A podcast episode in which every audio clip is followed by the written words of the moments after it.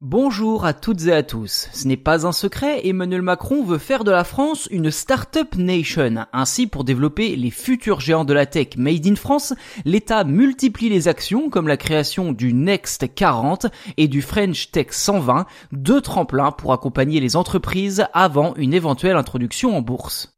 Concrètement, ces deux programmes ont pour objectif de faire émerger des leaders technologiques français de rang mondial. Depuis leur lancement l'an dernier, plus de 120 entreprises ont déjà bénéficié de ces deux accompagnements.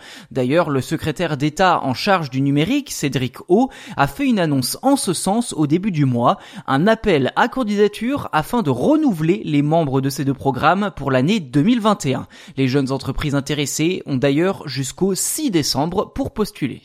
Et si Next 40 et French Tech 120 sont quelque peu différents, ils fonctionnent ensemble pour remplir leur mission commune. Justement, comment ces deux programmes fonctionnent-ils au juste? Quelles entreprises peuvent y participer? Alors concrètement, toutes ne sont pas logées à la même enseigne. Les licornes françaises, c'est-à-dire les sociétés technologiques valorisées à plus d'un milliard de dollars, sont automatiquement intégrées au Next 40. Elles n'ont pas besoin de passer par cette phase de candidature, et il en va de même pour les startups ayant réalisé réalisé une levée de fonds supérieure à 100 millions d'euros sur les trois dernières années.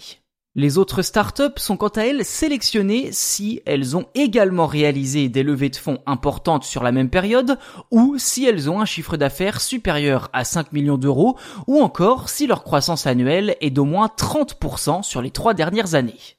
Ensuite, les 40 startups de Next 40 sont intégrées d'office au French Tech 120, le deuxième programme où se retrouvent les autres entreprises ne remplissant pas les critères que l'on a évoqués, mais visant tout de même le marché international.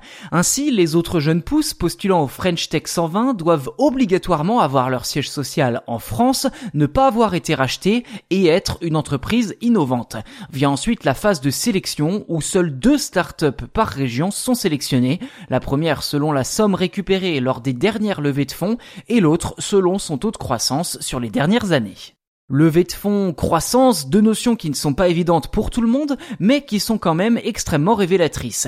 Car si une entreprise récolte beaucoup d'argent auprès d'investisseurs lors d'une levée de fonds, cela signifie que ses produits ou services ont beaucoup de potentiel. Et si une entreprise affiche une croissance à deux chiffres plusieurs années de suite, cela signifie qu'elle est en bonne santé et qu'elle travaille bien, tout simplement.